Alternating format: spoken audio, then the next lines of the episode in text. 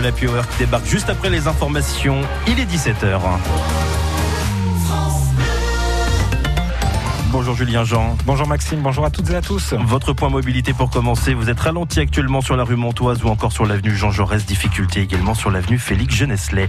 La météo Julien. Profitez du beau temps ce soir parce que ça va changer demain, dégradation avec euh, du vent, 85 km heure pour les rafales et des orages demain. Par contre, les températures vont rester élevées, 29 degrés pour les maximales. Moins d'une semaine après la rentrée, les fermetures de classes se multiplient en Sarthe à cause du Covid. Oui, 14 classes sont déjà fermées pour euh, les écoles et cela va vite puisque le nouveau protocole euh, prévoit désormais, dans le premier degré, euh, de fermer une classe dès le premier cas positif. 14 cas, donc 14 fermetures.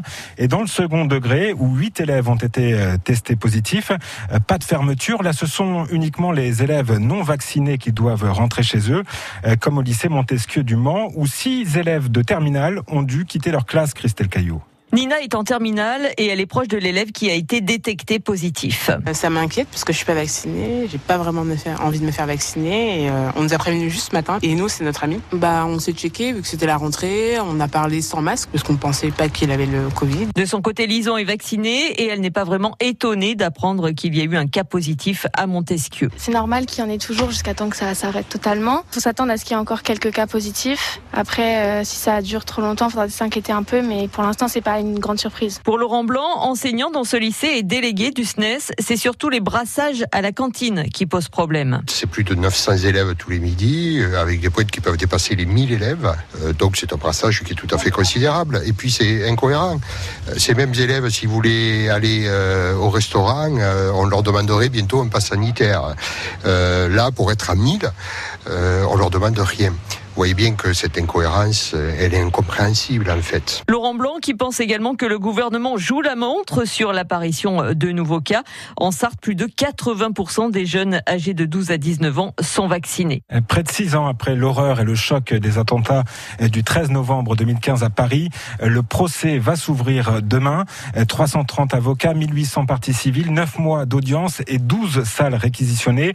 C'est un procès hors norme qui va se tenir devant la cour d'assises spéciale de Paris euh, pour juger 20 prévenus accusés d'être impliqués euh, dans ces attaques qui ont fait, je le rappelle, 130 morts, euh, dont Nicolas Degenhardt, sartois de 37 ans, tué à la terrasse d'un café.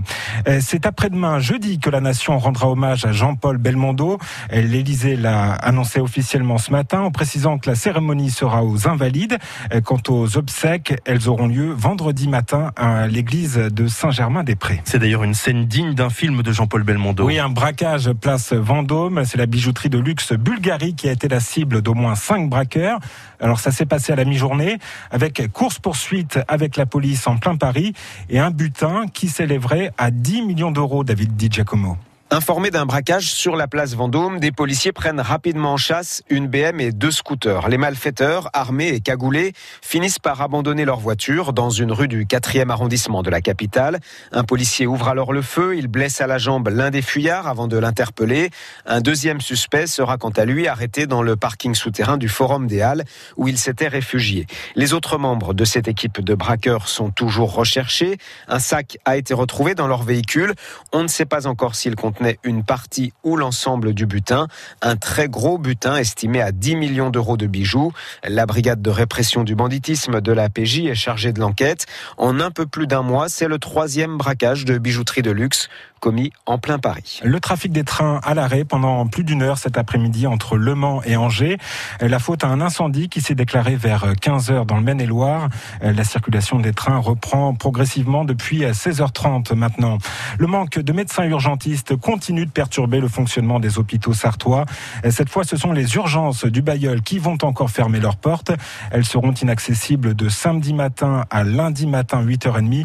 On vous le reprécisera évidemment dans le courant de la semaine. C'est un signe qui ne trompe pas, Julien. Oui, le signe que le Mans FC fait partie des favoris du championnat de national.